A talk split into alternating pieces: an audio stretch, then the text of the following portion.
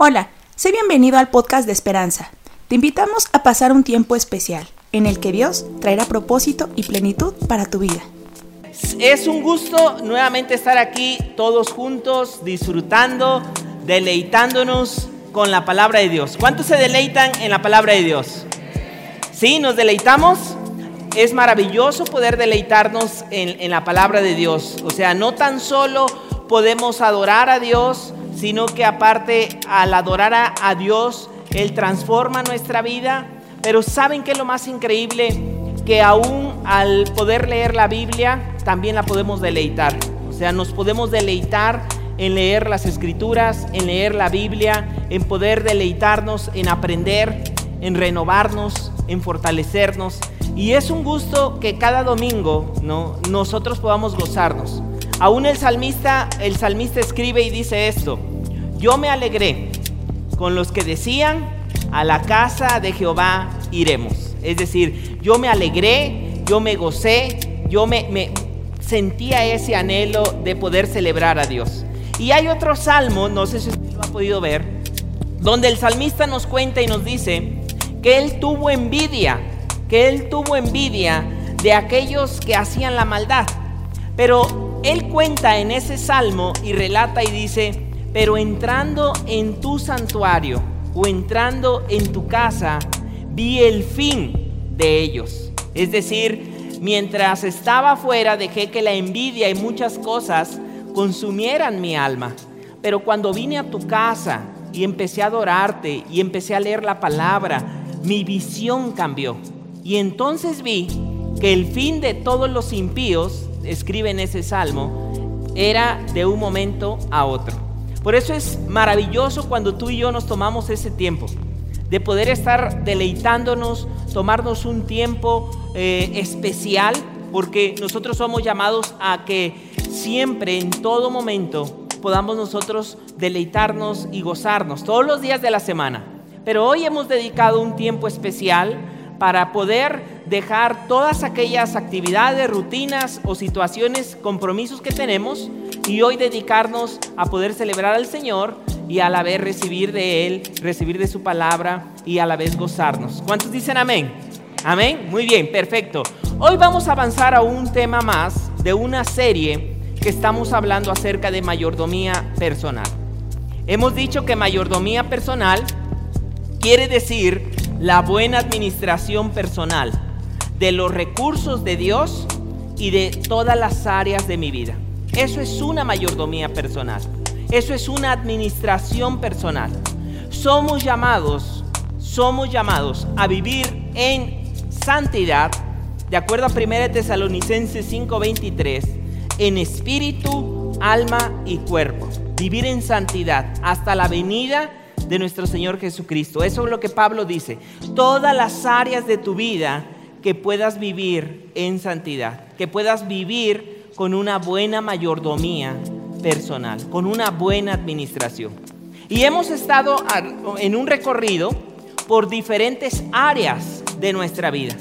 Tan solo el día el domingo pasado tocamos el tema de la paternidad. Aunque decíamos, también se aplica para mamás o para eh, todos aquellos que vamos o nos vamos a dirigir en esta buena etapa. Entonces la semana pasada tocamos ese tema que tenía que ver con eh, el área familiar, el área de la casa, el área de la casa. Y hoy vamos a avanzar a un área que tiene que ver con el área emocional, con el área emocional. Y mire qué, qué maravilloso, porque hoy el devocional de hoy habla acerca de eso habla acerca de poder hablarle a nuestra alma.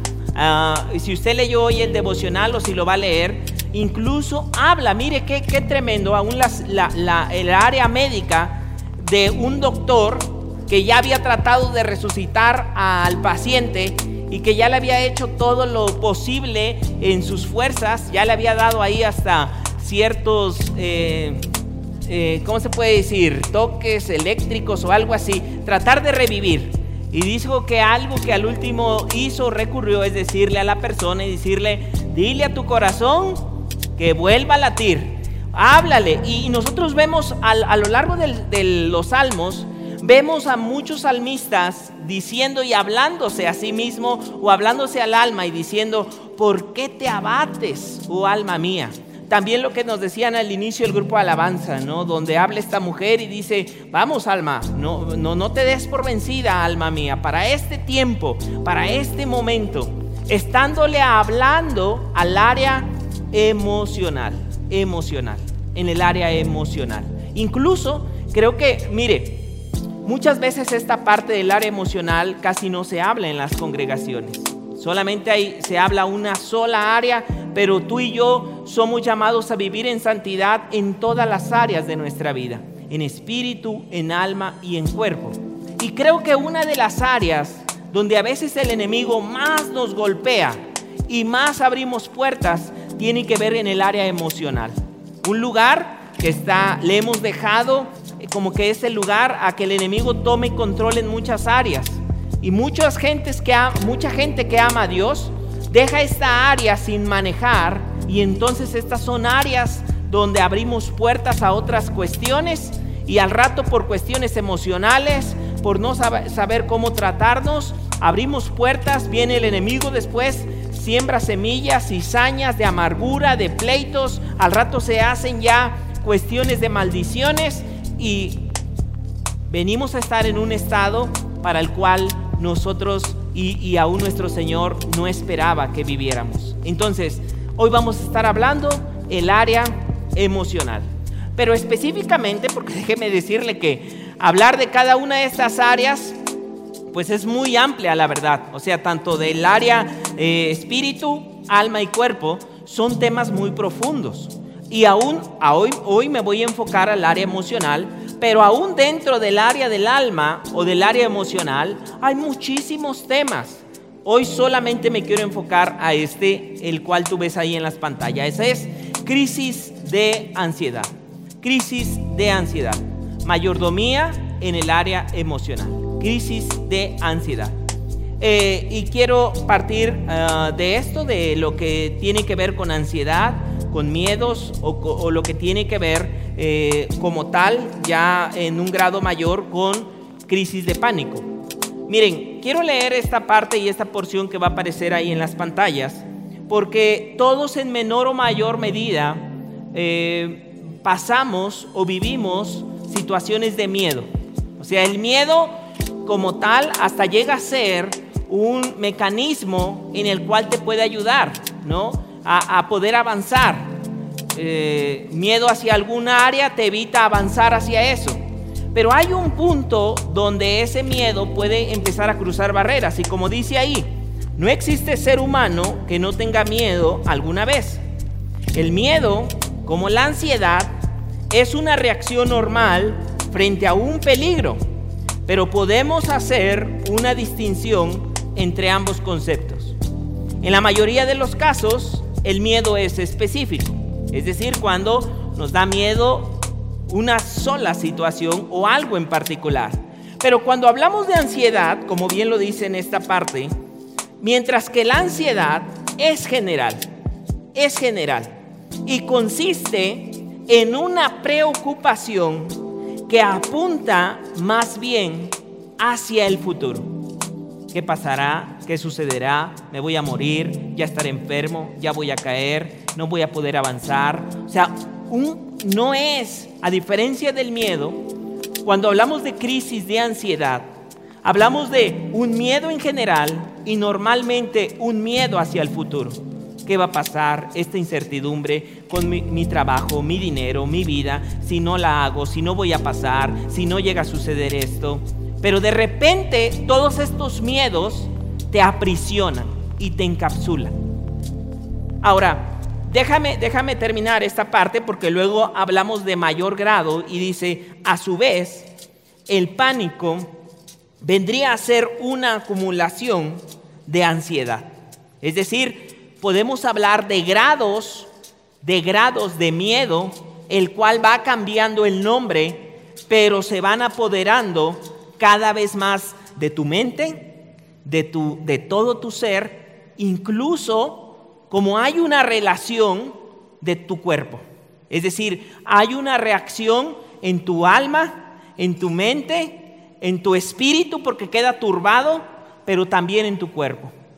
Ahora déjame eh, hablar un poquito acerca de esto porque si tú y yo eh, no hemos nosotros experimentado crisis de ansiedad, si tú y yo no hemos experimentado crisis de ansiedad, es muy probable que para ti este tipo de situación hasta te pueda parecer increíble.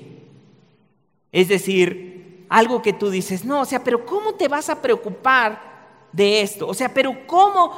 Y, algo mayor que a veces, como no tratamos estos temas, muchos cristianos no tienen el manejo en estos temas. Pues no que estás confiando en Dios. Pues entonces, ¿en quién estás creyendo? Y eso es algo que precisamente no nos deja, porque eh, trabajar bien y ayudar a las personas que viven este proceso de crisis de ansiedad. Porque para ellos es algo totalmente real. Mira, estos son algunos síntomas que vienen a continuación que se desarrollan en el cuerpo.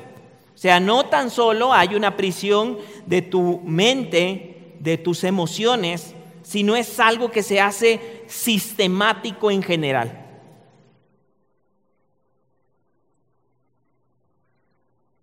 Ahí tú puedes ver, o sea, cómo, cuando hablamos de ansiedad, cómo hay una captura de todo tu ser. Es decir, la cuestión de taquicardia es algo que se dispara, o sea, literalmente, tú, eh, si tú lo has experimentado, o si algún amigo, hermano, alguien de los que está hacia el otro lado, esto es real. O sea, no estamos hablando de algo solamente que se está imaginando, sino el corazón empieza a acelerarse más rápido, es decir, la presión, lo cual se conoce como palpitaciones del corazón. Va más rápido, el corazón va más rápido, todo el sistema, como ves ahí, tiene que ver con sequedad de la boca, con palpitaciones, tiene que ver con sentido de el ahogo, de decir, con una desesperación de querer salir corriendo, es decir, es, es una prisión emocional, de querer salir huyendo, pero no saber a dónde pero a la vez querer salir corriendo de este lugar, de no sé dónde, hacia aquel lugar, hacia cómo, porque todos los miedos y toda la privación empiezan a capturar tu ser.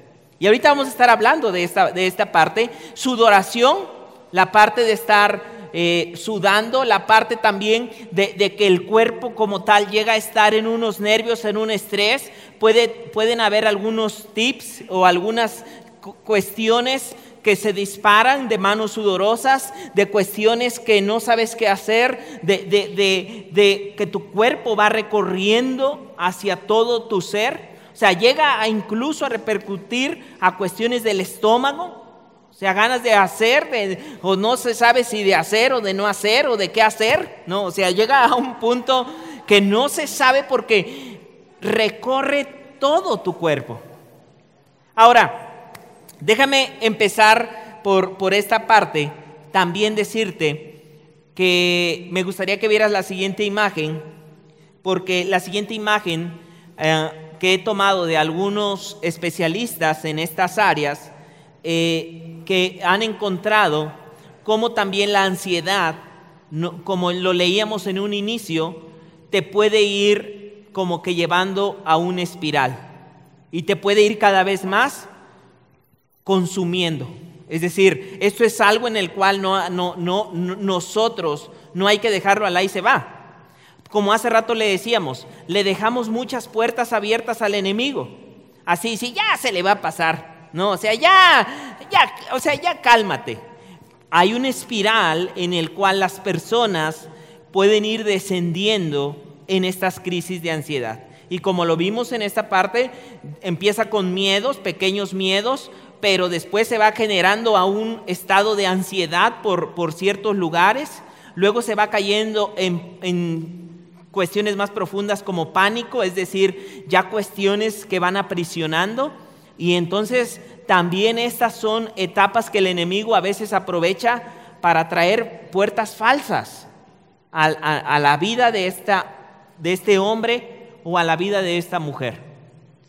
Desde, desde muy joven yo tuve relación o conocidos con personas con ansiedad, que no, la verdad es que no sabía y no era tan empático con ellos. Quiero reconocer esto es lo primero, porque vuelvo al punto. Cuando no comprendes alguna situación, tú dices, pero, de, o sea, pero ¿qué te preocupa? O sea, pero ¿qué te pasa? O sea, no, ¿qué, ¿qué es lo que está sucediendo? Yo me acuerdo tener en la secundaria un amigo que entraba en unas crisis de ansiedades tan profundas, ¿no? Eh, y pues eh, se recomienda desde, incluso desde el punto de vista, digamos, naturista, poder tomar algunos tecitos que, que bajan un poco la ansiedad. Y yo me acuerdo, eh, tanto en la parte de mi amigo, pero también en la parte de mi mamá, sufrir este tipo de, de, de ataques.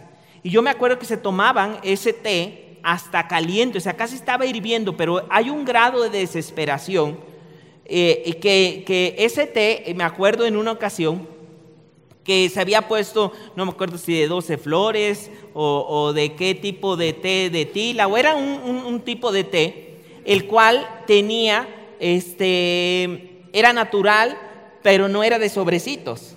No, en ese entonces ni había de sobrecitos.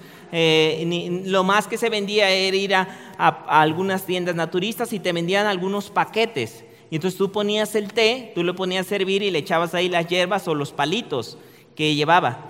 Y yo me acuerdo en una ocasión de una crisis tan, tan grande que mi mamá casi se, se tomaba el, el té casi hirviendo, pero en una de esas casi se andaba ahogando con los mismos palitos del té. O sea, no podía ya respirar si de por sí el ataque de ansiedad es una parte donde sientes que la respiración se cierra, entonces esa desesperación la llevaba a estos grados. Una vez con, un amigo, yo me acuerdo que cuando venía en el periodo de exámenes o cuando venía el periodo complicado, eh, empezaron a, surgir, es que llega un momento donde se te juntan muchas cosas se te puede juntar miedo a un asunto, pero luego pérdida de algo, bajo autoestima de otro tipo de cuestión. Entonces, como que se forma una bomba en tu vida que pareciera, y hay que tener cuidado en esta parte, puede acabar y no hay sentido, no hay futuro para tu vida. Yo me acuerdo en la parte de mi amigo, o sea, en, algún momento me acuerdo que fuimos a, a un, yo lo acompañé al seguro, y yo me acuerdo que dijo, pues llegas al seguro, hay que sacar ficha, hay que formarse, hay que estar ahí. Y yo me acuerdo que en ese momento entró en una crisis de ansiedad mi amigo, que yo de repente vi que, o sea, se volvió así acelerado, ¿no? Porque ya me estoy muriendo, o sea, yo, yo me estoy muriendo y me acuerdo que se metió a todos los consultorios del seguro donde estábamos.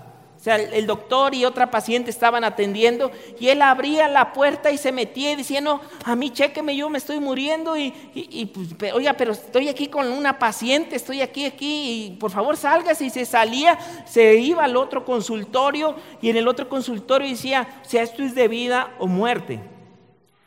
Para todos los que no trabajamos con este tipo de situaciones, quiero decirte que es real.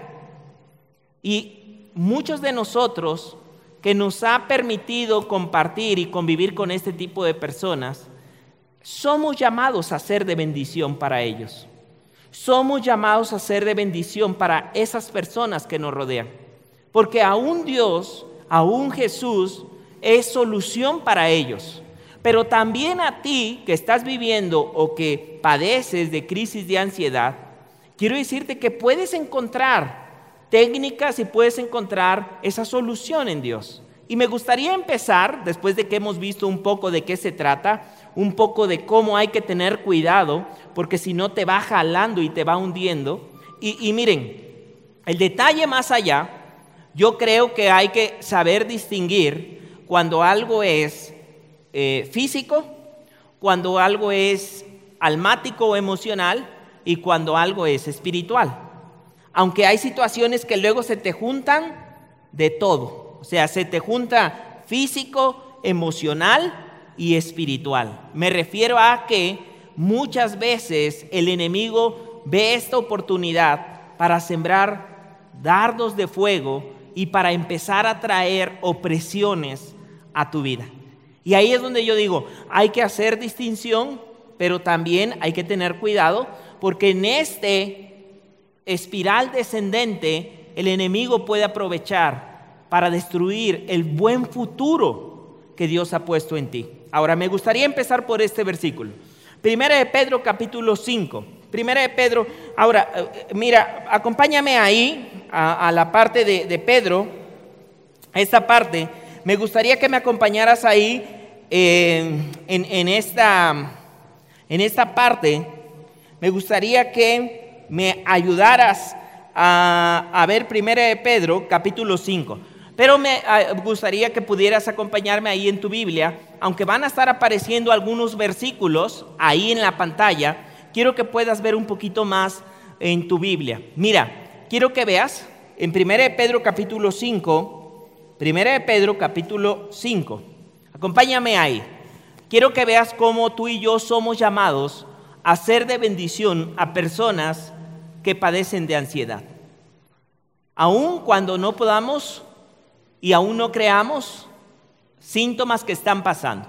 Mira, la primera parte, si ya estamos ahí, yo voy a llegar a leer lo que dice 1 Pedro 5, 6 y 7. Ahí vamos a leer, pero quiero que me entiendas leyendo un poquito más la carta. Mira esto. En la primera parte comienza así, en el versículo 1. Ruego a los ancianos, bueno, voy a esperar tantito. Casi está al final. Primera de Pedro, capítulo 5. Casi está al final. Casi al final.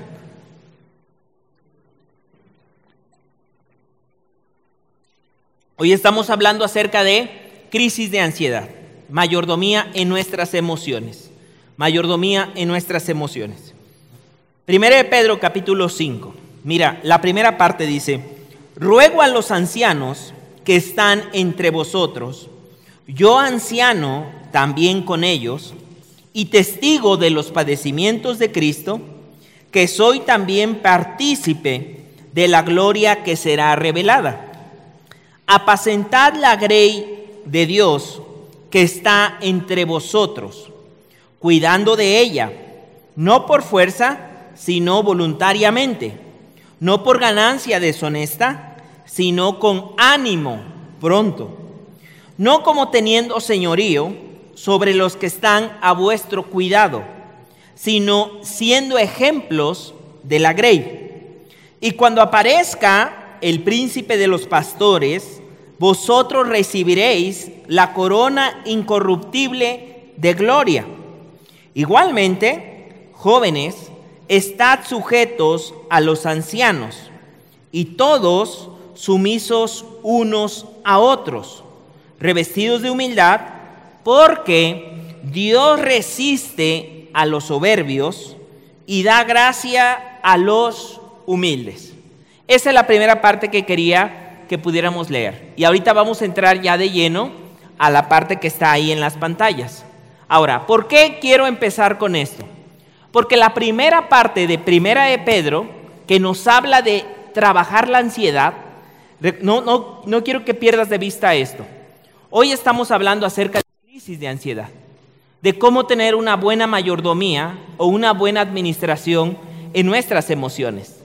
Pero la primera parte se, se nos habla y se nos comunica a todos, a pastores, a líderes, a jóvenes, que podamos nosotros tener cuidado y apacentar a la grey o cuidarnos unos a otros. En el mismo pasaje donde vamos a ver que Dios habla a través o a, favor de aquellos que padecen ansiedad, se nos anima a cuidarnos unos a otros. Se nos anima a cuidarnos, a no menospreciar a aquel que vive ansiedad, a no tirarlo de loco, a no tirarlo de decir, oye, pero, ¿y estos miedos que estás pasando? No, ya, ya, ya, ya, ya, ya me fastidiaste. No, se nos anima a poder apacentarnos unos a otros. Porque así como hay situaciones que en este momento vamos o ya vimos respecto a eh, síntomas de ansiedad, también tú y yo podemos pasar otro tipo de síntomas. Y sabes, tú y yo también queremos y anhelamos que los otros puedan ser empáticos. Porque así cuando tú, imagínate que a ti te duele algo y una, la cabeza o algo y que te, ah, ya cállate. No, o sea, ya, ya, por favor. O sea, no es lo que tú esperas, es precisamente que alguien más pueda ser de bendición para, para tu vida. Pues aquellos que pasan ansiedad esperan lo mismo de tu vida y de mi vida. Dios nos habla en el mismo capítulo que nos habla de cómo trabajar la ansiedad. Nos habla primero y nos recuerda que debemos cuidar y apacentarnos unos a otros.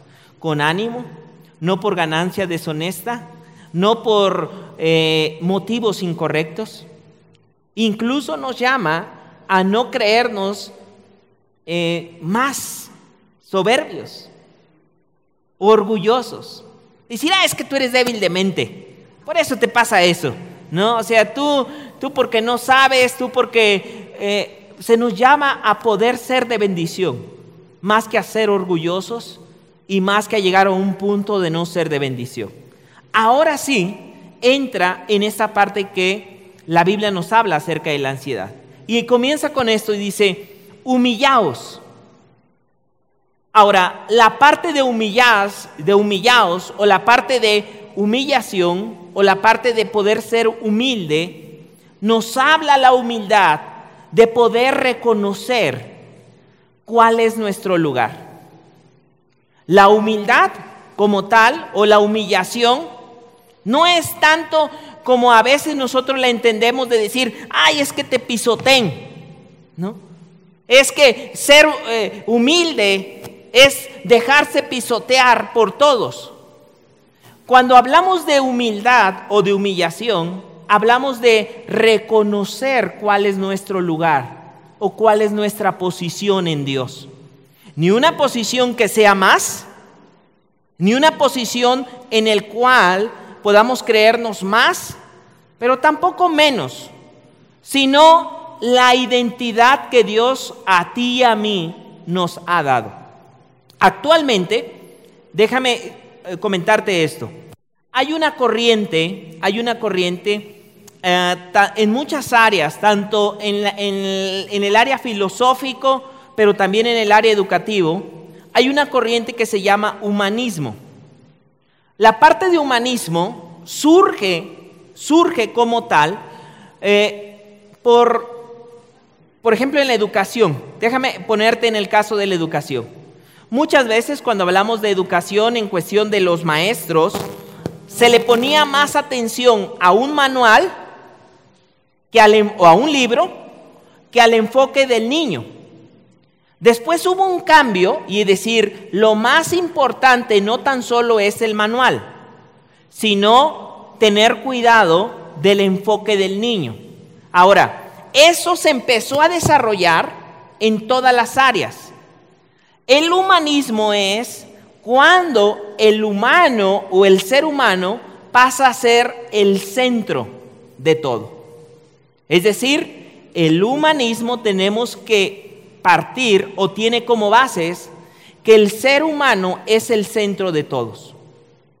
Esto es muy importante, porque cuando tú y yo pasamos a ser el centro de todo, cuando tú mm, a veces inconscientemente nos vamos colocando en el centro de todos, tú y yo somos seres frágiles, que tenemos un inicio y que tenemos un final. Y hay que tener mucho cuidado que aún en, en nuestra vida cristiana nosotros no caminemos solo en la parte humanista, de ponernos nosotros en el centro, sino poner saber que tenemos una identidad correcta en Dios, pero que no somos el centro y no somos los sostenedores de este mundo, ni de muchas áreas. Y esto es algo que hay que partir cuando hablamos de ansiedad. Saber cuál es mi lugar. No es que yo esté en el centro, sino que Dios va a estar en el centro. Yo tengo mi, mi identidad en Dios. Pero comienza esto, humillaos, es decir, reconoce tu condición, reconoce tu identidad correcta, quién eres. No te vayas a colocar en el centro, porque entonces vas a ver que cuando tú y yo nos colocamos en el centro de todos, tenemos que cargar mucho peso, responsabilidad, si yo no hago esto, si yo no hago el otro, si yo no controlo, si yo no cierro las puertas, si yo no pongo la alarma, si yo no hago esto, si yo no hago el otro, si yo no... Es decir, cómo tú estás en el centro de todo. Y uno de los primeros tratamientos que Pedro nos habla acerca de la ansiedad es humillaos. Reconoce tu condición. ¿Quién eres tú? ¿Quién eres tú delante de Dios? Tienes un valor comprado por la sangre de Jesús, pero tú y yo no somos Dios. O sea, eso hay que empezar a reconocerlo como uno de los primeros tratamientos que Pedro nos habla acerca de la ansiedad. Humillaos. Luego con ese dice, humillaos pues, en esta parte, humillaos pues bajo la poderosa mano de Dios humillaos, reconoce tu condición bajo la poderosa mano de Dios, para que Él os exalte cuando fuere tiempo, para que Él os exalte cuando fuera tiempo. Y luego mira lo que dice, echando toda vuestra ansiedad, toda la ansiedad, lo que hablamos hace rato, ese sentimiento de inseguridad, ese sentimiento miedo de, no, de qué va a pasar, qué va a suceder, qué, qué vamos a hacer, qué voy a realizar. Primero dice, reconoce que tú no eres el centro de todo. Reconoce que Dios es más grande que todo problema, pero también Dios es más grande que tú mismo. O sea, tú no eres, aunque a veces nosotros decimos, pero ¿qué va a pasar de mi familia si yo me muero? ¿Qué va a pasar si no entro a la universidad? ¿Qué va a pasar si llega a suceder esto? ¿Qué va a pasar? Reconoce que arriba de ti hay alguien que tiene el control y que aún tiene formas inesperadas de cómo Él actúa. Hay situaciones que a veces no entendemos, pero que Dios nos ha prometido que siempre va a obrar para nuestro bien. Hay situaciones que tú y yo no vamos a entender a muchas preguntas, pero lo primero que nos dice es, reconoce tu condición, reconoce, humíllate, reconoce quién eres, que no eres el centro del universo, aunque tienes un gran valor, aunque vales mucho, tanto que dio su vida, pero tú y yo no somos el centro del universo.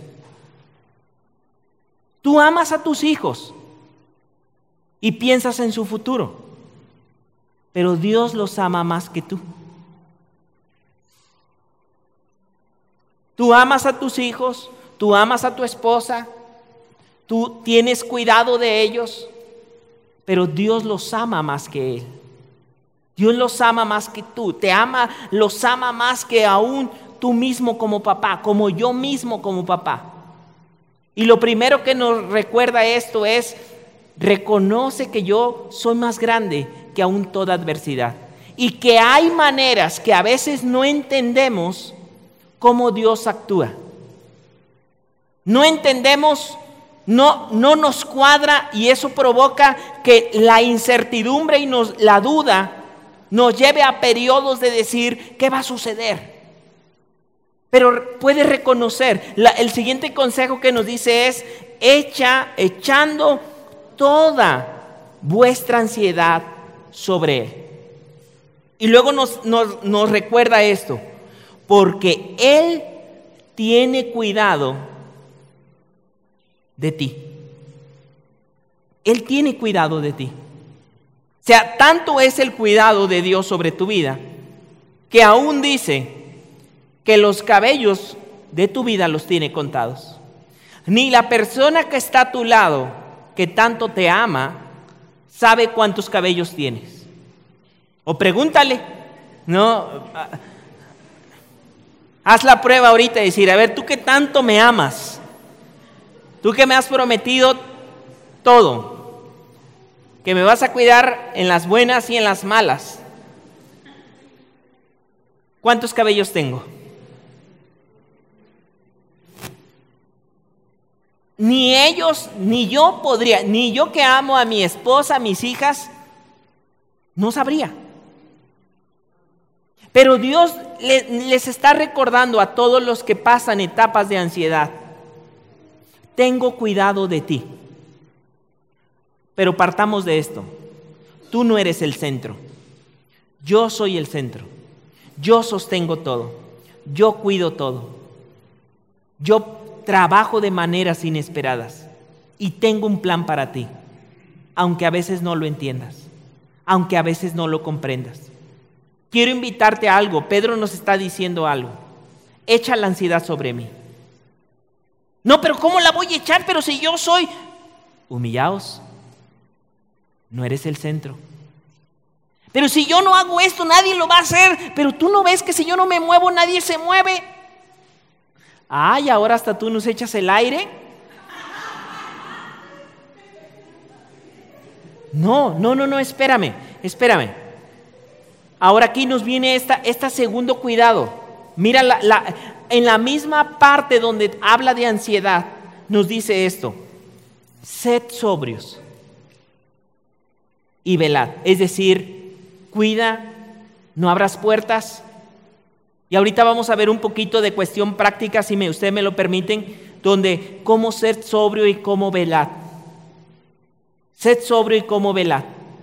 Porque muchas de las puertas de la ansiedad es de qué estamos dándole lugar a nuestra mente. ¿En qué estamos pensando? ¿Qué noticias estamos escuchando? Yo empecé diciendo algo, ayudemos a las personas que son débiles en la cuestión de ansiedad. Déjame decirte algo en la cual tú y yo, porque dijimos que Pedro empieza o comienza animándonos a pastorearnos, animando a cuidarnos. Contarles de muertes y tragedias a una persona que tiene ansiedad no es una gran forma de ayudarlos. Fíjate que lo mataron. O sea, pero mira, así le cortaron la cabeza. No, no, no, mira, escúchame, escúchame. Le volaron y luego no es lo más sabio para alguien, o sea, contar de muertes, de enfermedades. Decir, no hombre, ¿qué crees? Así estaba bien, así como tú, así, así estaba bien, así. Es lo peor que le puedes hacer a alguien en el cual tiene ansiedad. Y sabes qué es lo más increíble? Que a veces no nos damos cuenta que lo estamos dañando. A veces por querer contar cosas, yo digo, mira, todo lo positivo, como dice Filipenses, todo lo bueno, todo lo justo, si algo es de alabanza, si algo es digno, eso cuéntales a este tipo de personas. Hay personas que todavía tienen el descaro de ir a ver a un enfermo y todavía contarle cosas de enfermos. No, hombre, fíjate, ¿cómo estás? No, pues sí te ves malísima. O sea, no, sí, sí, sí. Yo fíjate que tenía una tía, ¿no? esa tía, como en el 68, estaba bien, pero luego, pues no sé, le empezó a doler un brazo, una pierna, luego se le... Y ahí vas, y tú, cuente y detalle, no es lo más sabio. Si tú conoces este tipo de personas, hablar de este tipo. Ahora, si tú en esta parte te has dado cuenta que estas son síntomas que presentas, no es lo más sabio. Ajá, y luego. Y, pero, bien, ¿dónde comenzó el dolor? Aquí y luego se recorría para acá o para acá. O sea, ¿tú qué haces preguntando? O sea, ¿qué haces abriendo puertas en el área del miedo, en el área del temor? En lugar de que te concentres en lo puro, en lo amable, en lo que Dios está diciendo, en tener cuidado en muchas áreas, todavía abres puertas. Y luego, así, por eso la, mira, Pedro nos trabaja y nos habla bien de la ansiedad. Pero dice, velad en esta parte, sed sobrios y velad. Y mira, todo, todo lo que estamos hablando tiene que ver con ansiedad. Nos está hablando acerca de ansiedad, el versículo. Sed sobrio y velad. Ahora, ahorita voy a la otra parte de donde hablamos. O de una vez lo leemos ya aprovechando, dice, porque vuestro adversario el diablo. Aquí es donde yo te digo, comenzamos en cuestiones emocionales, pero después empezamos a abrir puertas a ámbitos espirituales. Y lo cual también trae reacciones físicas. Entonces tenemos tres problemas aquí, físicos, emocionales y espirituales. Donde el enemigo empieza a desatar una de dardos, de miedos hacia tu vida. ¿No? Porque vuestro adversario, el diablo, como león rugiente, porque así nos hace creer, porque la ansiedad nos hace ver a los gigantes más grande, incluso que nosotros, pero también incluso más grande que Dios. Esta es una, esta es una eh, capacidad que tiene la ansiedad. Te hace perder perspectivas de quién eres tú, de quién es Dios y de quién es el problema. Incluso quién es el enemigo. Y entonces nos hace creer el enemigo que es un león, que es una, un gigante, que es difícil derrotar, que no hay un futuro para tu vida, que no la vas a hacer, que te vas a morir, ya te ves en la caja de muertos, que, eh, que ya te van a velar, que no, no, va, que no te vas a... En muchas áreas se apodera la ansiedad. Y el enemigo ahí empieza a bombardear. Y luego dice, anda buscando a quién devorar. Pero también Pedro sigue hablando de la ansiedad y les dice, el cual tú tienes que resistir firme en la fe. O sea, tú que padeces crisis de ansiedad, es un buen momento. Mira, hay situaciones en el cual puede ser oportunidades para tu vida. Y la ansiedad puede ser la oportunidad para concentrarte, para fortalecerte, para conocer más promesas de Dios, pero también puede ser la oportunidad para que el diablo te devore, te enfríe, te aleje, te haga vivir con miedo, te encapsule, te encueve. ¿Qué vas a hacer ante esta circunstancia? Porque Pedro nos recomienda, humillaos primero, reconoce que no eres el centro, que Dios es más grande que tú, que Dios es más grande que aún esa incertidumbre que estás pasando.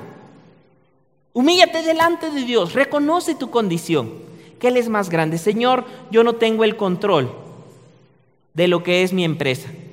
No puedo saber cuándo va a ser el inicio, cuándo va a ser el final. Pero lo que sí puedo saber es que estoy confiando en ti sí puedo saber que tú tienes el control. Sé que voy a poner mi esperanza en ti, porque me estoy humillando bajo tu poderosa, bajo tu poderosa presencia. Reconozco que no tengo el control de mis hijos. Haré lo que a mí me toca hacer como un buen padre, pero yo no les di la vida, Señor. Tú tienes el control sobre ellas. Yo no puedo estar en todos los lugares, pero tú sí tienes el control. No sé qué puede pasar con mi salud, Señor. Mira, es increíble porque cuando la ansiedad se apodera de ti, te hace ver circunstancias, es cierto, vamos pasando ahorita y estamos en, en diferentes etapas de una pandemia. Pero hay otras pandemias de las cuales no se habla. Por ejemplo, daban una estadística. Al año se mueren cerca de 60 mil personas por fumar. Y no hablemos de la epidemia del azúcar o de la diabetes, mejor conocida. Epidemias en las cuales se mueren un montón, muchísimo más personas. Y de eso no, ni nos damos, es decir, nos podemos espantar de decir, ay, no me vaya a pasar esto, el otro. Y hay un montón de situaciones que se viven, que son más silenciosas y que, aunque ese no es el tema, no somos buenos mayordomos en esas áreas y que somos llamados también a tener buena administración ahí.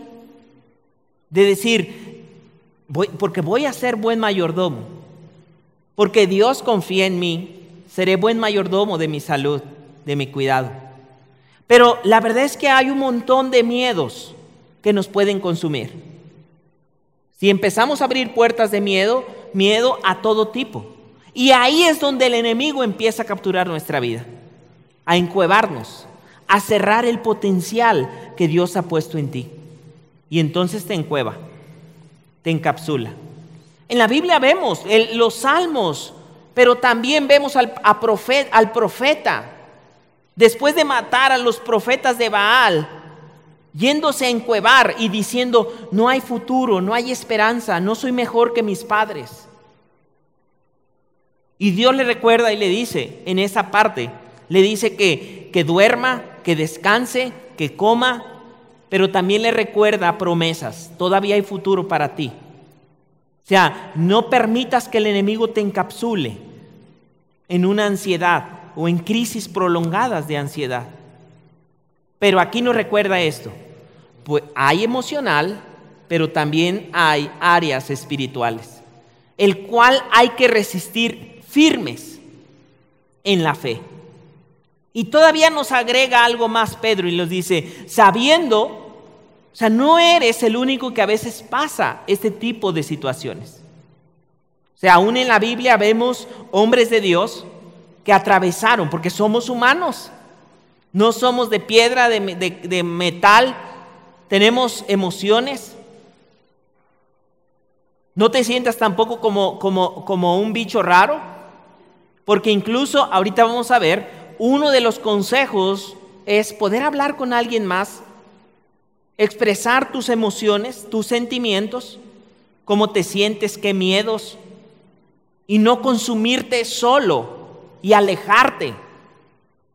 Lo que sí es que vas a tener que alejarte de gente no, no, no muy positiva o, gente de fe. Eso sí es recomendable hacer.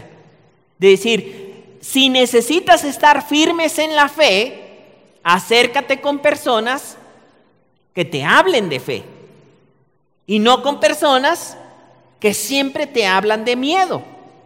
Yo oro para que toda la iglesia en nuestras conversaciones hablemos de fe y no de miedo. Si algo por ahí se te está colando y tú, para abrir plática, para abrir esto, siempre tus pláticas son de muertos o de algo que no edifique la fe, creo que hoy es un buen llamado de parte de Dios para todos a decir, si voy a hablar, voy a hablar cuestiones de fe. Si hay cuestiones, ah, luego ahí en el Face este, o en Internet había eh, tres changuitos, ¿no? Y esos tres changuitos creo que tenían las manos en la cabeza. Y decía, si no edifica...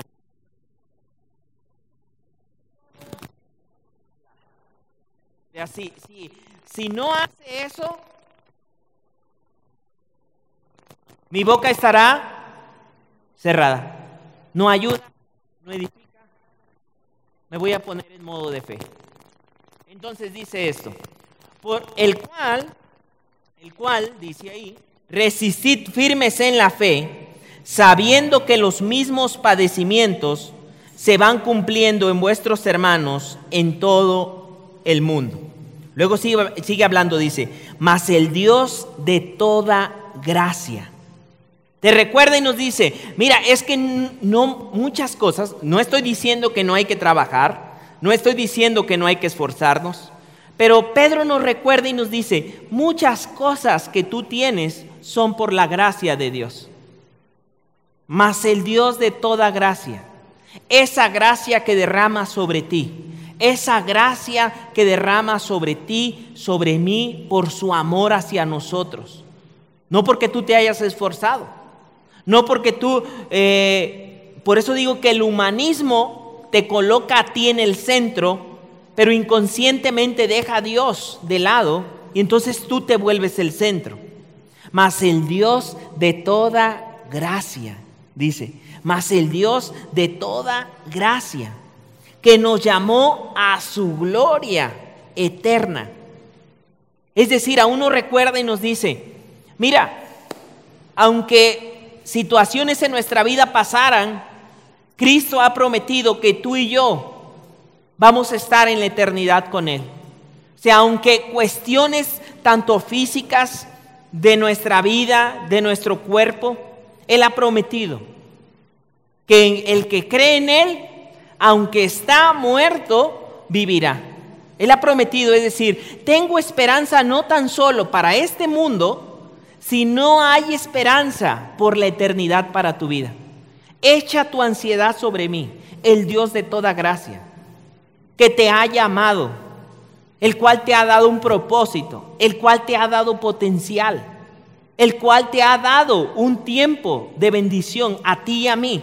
Nos llama y nos dice, nos llamó a su gloria eterna en Jesucristo. Después que hayáis padecido un poco de tiempo, mira esto, todos, aún Jesús nos había dicho esto. Mientras estemos en el mundo, hay momentos que vamos a pasar aflicción. Y de todo tipo. Ahorita estamos enfocándonos a la ansiedad, a esa incertidumbre. ¿Qué voy a hacer? ¿Qué haré? ¿Qué va a pasar? Si me muero, si no me alcanza, si pasa esto, si pasa lo otro, que aprisiona toda tu vida. Pero Él nos está recordando esto y nos dice esto. Todos pasamos padecimientos pero en el tiempo correcto. Y esto es maravilloso, dice, padecimientos que se van cumpliendo. Pero luego él mismo dice, él mismo te va perfeccionando. Él mismo os perfeccione, afirme, ¿qué más dice ahí? Fortalezca y establezca. Permite que Dios haga esto sobre tu vida en un tiempo de ansiedad. Permite que Dios sea el que te perfeccione en ese momento de incertidumbre. Permite que sea Dios el que en ese tiempo de ansiedad vea y saque a la luz como esa, ese oro o esa plata que en el fuego se sacan las escorias, que el tiempo de la ansiedad sea el tiempo donde Dios aún lo utilice para perfeccionar tu vida, para pulir tu vida para centrar tu vida en Dios. Permite que ese tiempo de ansiedad, de incertidumbre, sea un tiempo donde tu fe sea tan brillosa como el oro. En lugar de que, aun cuando el tiempo de ansiedad o de incertidumbre sea un tiempo donde el enemigo te muestre y aún te haga creer que es el final, Permite que ese tiempo sea el tiempo donde Dios te perfeccione. Esas áreas de inseguridades, de quién eres, de cuánto vales, de qué vas a hacer, de qué áreas tienes que trabajar, en qué áreas te tienes todavía que fortalecer en Él. Pero también que sea un tiempo donde Él te afirme. Que el tiempo de la ansiedad sea el tiempo donde Él te afirme. ¿En quién estoy edificándome? ¿Sobre la roca o sobre la arena? ¿En quién estoy edificando mi hogar? ¿En quién estoy edificando mis finanzas? ¿En quién estoy edificando mi salud? ¿En quién estoy edificando mi futuro? ¿Será que el futuro lo estás edificando sobre ti mismo? ¿Será que el futuro lo estás edificando sobre el dinero? ¿Será que el futuro lo estás edificando sobre un talento? Porque todo esto puede desaparecer. Tu inteligencia se puede ir de un momento a otro. Tu belleza, con la cual conquistas a diestra y siniestra, se puede ir. Porque son cuestiones frágiles. Pero Dios, Dios te puede perfeccionar, afirmar en tiempos de ansiedad. Estoy confiando en Dios. Había un canto y un himno que antes entonábamos, ¿no? Que decía así, estoy confiando. ¿Qué más, hermana Eva? Señor en ti. ¿Lo que más decía, hermana Chayo? Tú eres fiel, Señor, muy fiel. Luego seguía el canto, pero el punto aquí dice que Él te perfeccione, te afirme y luego sigue hablando, te fortalezca, más fuerte después de periodos de ansiedad, porque mi fe está puesta en la roca firme, más fuerte. Claro, no estoy hablando acerca de que tú seas imprudente, no estoy diciendo eso, lo que estoy diciendo es tu fe, tu fortaleza. Hay un programa, o no sé si ya no está, o todavía está o no está, que se llama o se llamaba Mil Maneras de Morir. No sé si todavía exista o no exista. O ya haya subido a dos mil maneras de morir. No, no sé. Este, pero ese programa Mil Maneras de Morir te decía hasta las cosas más inusuales que tú dices, nadie se muere por sentarse en una silla.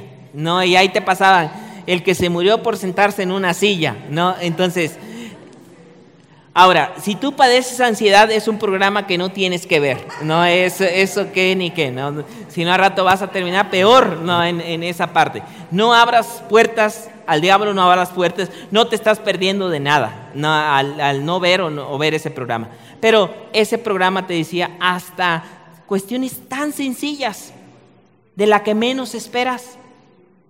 Pero la ansiedad, en esta parte vemos que puede aún ser una oportunidad para que Dios te perfeccione, te afirma, te fortalezca y te establezca. Humillaos pues bajo la poderosa mano de Dios, echando vuestra ansiedad sobre Él, porque Él tiene cuidado de vosotros. Sed sobrios y velad porque el diablo anda como león rugiente viendo a quién devorar. Pero luego nos recuerda todo esto. Mas el Dios de toda gracia, Él, el Dios de toda gracia, que nos ha llamado a un propósito mayor, a su gloria eterna, Él te va a perfeccionar. Él te puede afirmar, Él te puede fortalecer y Él te puede establecer. Y luego todavía termina diciéndole, Así, dice, a Él sea la gloria, el imperio, porque Él es más grande que tú, que yo y que todas las circunstancias. Quiero ir a cuestiones prácticas, quiero cerrar con cuestiones prácticas. Consejos prácticos, ya hablamos de esto. Consejos prácticos, si tú vas y atraviesas temporadas de ansiedad, número uno, voy a mencionar algunas, detecta fuentes de ansiedad. ¿Qué son o cuáles son disparadores que disparan la ansiedad sobre tu vida? O sea, cuáles son fuentes, si son noticias, si son programas, si son personas, con qué gentes, con qué personas dispara la ansiedad en esta parte. Detecta fuentes de ansiedad. Obviamente, detectarlas para empezar a deshacerlas de tu vida. Mira, siempre que hablo con tal persona, hasta palpitación ya me quiere dar nada más de escuchar a esta persona, ¿no? Entonces, detecta fuentes de ansiedad. Dos, establecer pautas que me permiten disfrutar de una vida en plenitud. Pautas, meter pausas. Y, creo que ahí sería este, bueno el libro de Voy a disfrutar la vida, ¿no? que acabamos de, de ir trabajando. Un buen recurso es eso, ¿no? Pautas que te dan para llevar una vida más plena y con más tranquilidad. Otro consejo, eliminar todas las actividades que provoquen ansiedad. Hay cuestiones que físicamente disparan la ansiedad. ¿Qué haces tomando café bien cargado a las 8 de la noche? La cafeína es una muy buena fuente de despertar a algunos, mientras a otros no les hace absolutamente nada. Otros fuentes de alimentos, ¿no? hay desde el punto, ahí te va un consejo desde el punto de vista médico.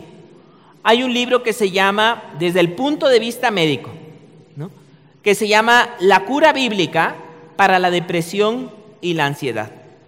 Un librito súper este, corto, súper pequeño, pero escrito por un doctor con consejos médicos de decir, bájale bájale a la cafeína, bájale al azúcar, el azúcar es, es, una de las pandemias más fuertes que hay, ¿eh? en la parte del azúcar. O sea, te, te, te, te, vicia, nos volvemos adictos, pero descontrola hormonas, descontrola muchas cuestiones de nuestro sistema, de, de, podría ir órgano por algunos órganos, pero otra de las partes que también dispara es la ansiedad, aunque se vuelve un ciclo vicioso porque necesito una coca con un pingüino y al momento hay placer, pero luego hay un desfonde de ansiedad. Entonces al rato te sientes mal, o sea, al momento hay un subidón y luego un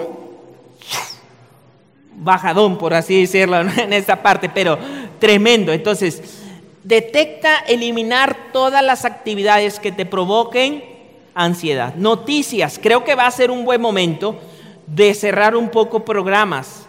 Amados, las noticias, pues obviamente las noticias que más venden, pues son las más amarillistas, ¿no? Son las que más de, decir, eh, si no pasa nada o si alguien ganó un concurso, raramente ahí en la página o de, rapidito. Pero si pasa algo malo es así, checa actividades que te provocan ansiedad. Otra cuestión, evitar malas noticias, escoger opciones más satisfactorias como un buen libro. Escoge, sé sabio, sé sabio y, ¿qué dijimos?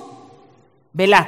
¿Sí? Primera de Pedro. Sé sabio y velad.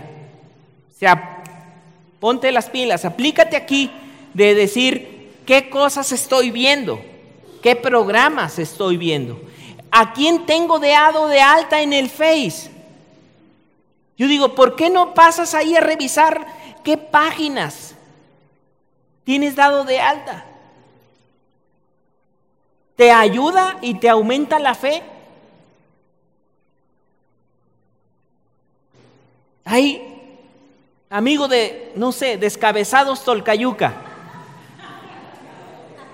Porque la ansiedad, la ansiedad es una trampa que te lleva a decir, ¿qué tal si pasa un conocido?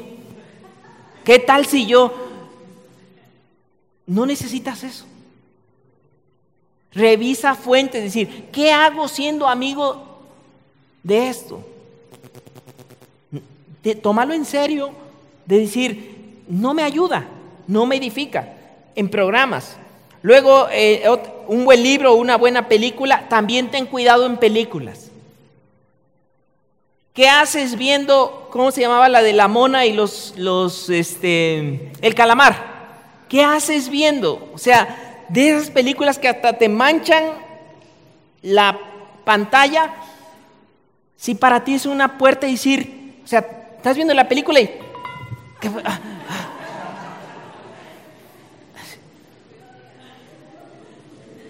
Ya vienen por mí, ¿no? ¿Qué haces abriendo puertas? No estás siendo sobrio nivelando. Estás haciendo todo lo contrario, ¿no? Ok, este, aprender algo nuevo a diario. ¿Saben por qué ayuda eso? Porque el campo de batalla de la ansiedad es la mente. Y creo que es un problema dejar la mente sola así descubierta para que el enemigo venga Hoy no estamos enfocando a la ansiedad, pero puede ser un montón de cosas. ¿eh? Pero en lugar de eso, ubícate a algo nuevo. Aprender cosas nuevas, a enfocarte a un don, a avivar un don, a desarrollar un talento. No lo dejes en blanco, no te encapsules, no te encueves, porque cada vez el espiral es mayor. Cada vez más el enemigo te hace creer, mira, ya te están viendo tus pies, ¿Viste cómo te vieron tus pies? Ay, mm, y ya, ya vas y, y que a rato ya no quieres venir a nada, ya no quieres platicar con nadie. Es un proceso que va ingresando. Entonces, aprende algo nuevo, intégrate algo nuevo. Vas a ver cómo cuando estás aplicado algo bueno, se pasa el tiempo rápido. O sea, sientes, ah, ya. Aprende a tocar guitarra, aprende a eh, un, un mm, ¿cómo se llama? Eh, manualidad o un oficio nuevo o, algo. Tienes que apagar ciertas, o si escuchas el radio. Por ejemplo, creo que también ya, ya hay cuestiones aquí, programas de radio, ¿no? Digo, ¿qué hace uno escuchando esos programas de radio? Programas de que somos los maestros espirituales, somos los maestros que le vamos a decir que le hicieron a usted Consúltenos en Allende 104, vaya, vénganos, háblenos. digo, ¿qué haces escuchando eso? ¿Qué haces? O sea que, y luego ya, ya te traen el caso y tú, ¿qué tal si a mí también me brujearon? No en esa parte. Desarrollar hábitos de vida saludable. Amados, alguien que está en ansiedad necesita hacer ejercicio, caminar, ejercitarse, ejercitarse, porque eso relaja eh, el cerebro, el cuerpo, desarrolla serotonina en tu cerebro, entonces necesitas hacer ejercicio, ejercicio, caminar, moverte, que es lo que menos se quiere hacer cuando pasa ansiedad. A veces no se, se quiere uno encuevar que le traigan refresco, que le traigan papitas, que le traigan galletas, que le traigan conchas rellenas eh, y así, que te traigan, pero no quieres salir. Entonces es un círculo que te vas encuevando. Entonces, velad, sé sobrios, velad, haz ejercicio en esta parte. Descansar bien. También necesitas dormir. ¿Qué le dijeron al profeta? Al profeta Elías le dijeron, come y duérmete. Descansa, porque también si no paras, yo, yo aconsejo hacer rutinas en la noche. Por ejemplo, a veces si estás muy descontrolado en ansiedad, ten rutinas bien marcadas de decir, a tal hora ya no voy a ver la tele o el celular porque hay luz azul que se te pierde el sueño. Toda la noche estás ahí pensando, pensando, un ruido. ¿Qué pasará si me enfermo, si voy acá? Toda la noche trabajando. Yo digo, hay rutinas, ya en la noche.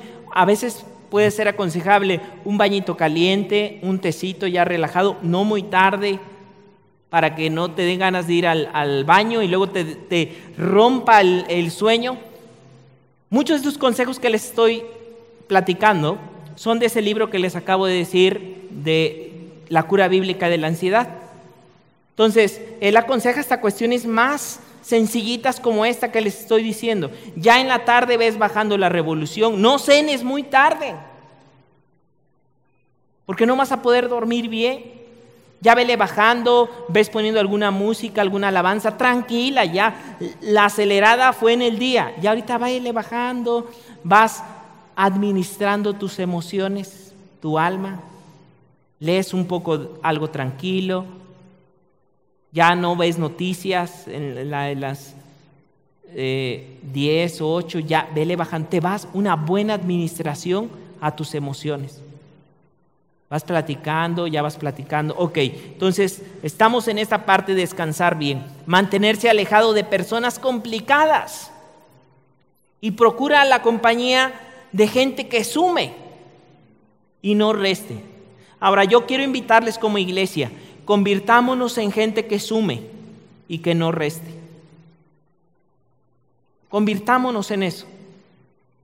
En gente que sume y que no reste.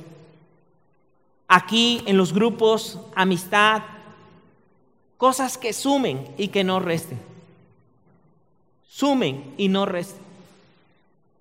Otra cuestión, expresar las emociones de manera sana.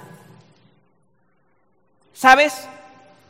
Hay maneras en las cuales Dios ha dicho cómo hay un desfogue o hay una liberación de presión en las emociones.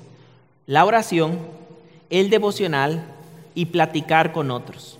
Santiago dice, confesad las faltas unos a otros para que sean sanados, no salvados. No dice que tú vas a llegar y vas por mi culpa, no, así vengo a confesarme, que, que, no, no, no, la plática de poder platicar con alguien más, decir, estoy pasando este tipo de situación. Un desahogo, dice, es bíblico. Cuando te está diciendo echar las cargas sobre Él, bueno, viene sobre Dios y Dios también te dice, platica con alguien. No, yo solo con Dios. Por eso, yo que soy Dios, te estoy diciendo que platiques con alguien. Y a veces nos cerramos y nos encapsulamos. Y solos viene a veces el, el diablo y nos empieza a marear como Adán y Eva, y entonces seguimos atrapados.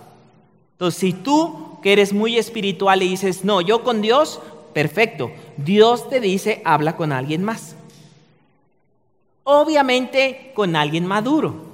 No te está diciendo, ves con el chismoso, ves con el, el que la... No, no, no, no, no. Con alguien que tú veas centrado, maduro, pero necesitas hablar. Me siento cansadísimo. A veces, amados, hay cosas que ya tú sabes, pero si te lo dice alguien más, Tú dices, lo voy a hacer.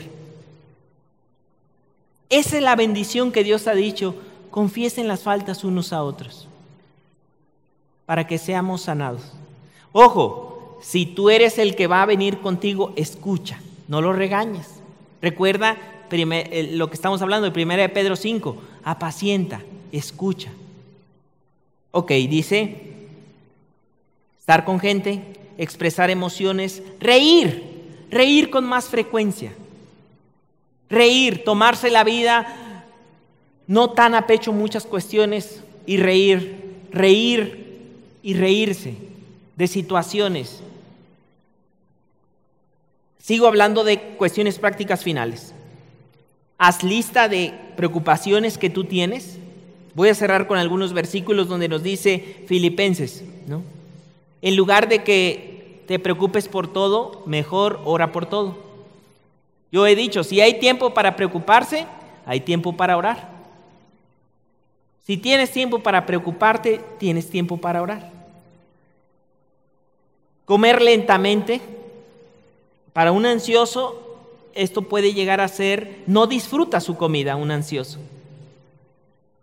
Es más, se la está comiendo y está diciendo, ¿y si ya no voy a comer mañana? porque no va a haber dinero. Ignorarlos, esta parte de pensamientos constantemente hay que llevarlos a los pies y a, cautivos, como dice Corintios, a los pies de Cristo. Aquí te recomiendo lo que ya vimos de mente sana, cuerpo sano.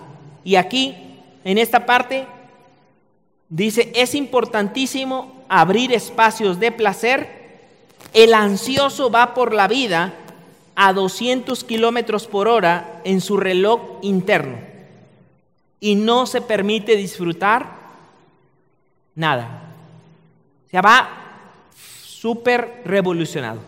Quiero terminar con estos dos versículos. Filipenses 4:6 y Mateo 11:28. Quiero terminar con esto antes de que podamos orar. Pablo nos recuerda esto. Por nada estéis afanosos, sino sean conocidas vuestras peticiones delante de Dios en toda oración y ruego con acción de gracias. Aquí podría ser bueno también hacer un diario de agradecimiento. El diario de agradecimiento es, diario vas a encontrar razones para darle gracias a Dios. Porque a veces la mente de un ansioso está tan acostumbrado a ver problemas que deja de ser agradecida. Y el diario de agradecimiento te vuelve a centrar en tu mente de decir, mientras estás preocupado si no tengo esto, si no tengo el otro, pero has olvidado que tienes vida, que respiras, que tienes una cama y el diario de agradecimiento te vuelve, porque hay mentes que se han entrenado para ya ver todo lo malo, todo las desgracias que podrían suceder. Volver a reeducar la mente y uno podría hacer, como dice aquí, acción.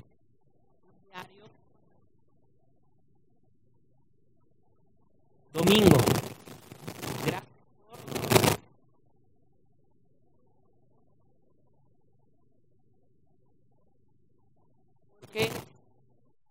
Fui a la congregación, gracias porque te adoré, gracias por... Y ahí vas, aunque tu mente luego quiera jalar para el otro lado.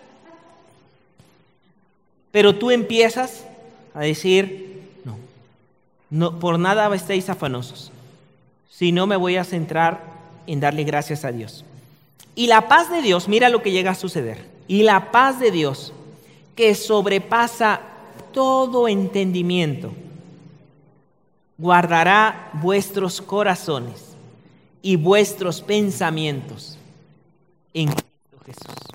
La paz que sobrepasa todo entendimiento. Si todo tu mente todo lo quiere entender, pero dime exactamente cuándo se va a acabar la pandemia. Dime, ¿va a ser la última o va a venir más olas? Dime, ¿esta es más fuerte o también me va a dar viruela del mono?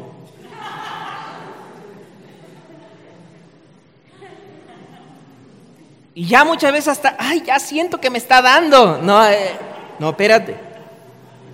Céntrate, céntrate en el Señor. Céntrate.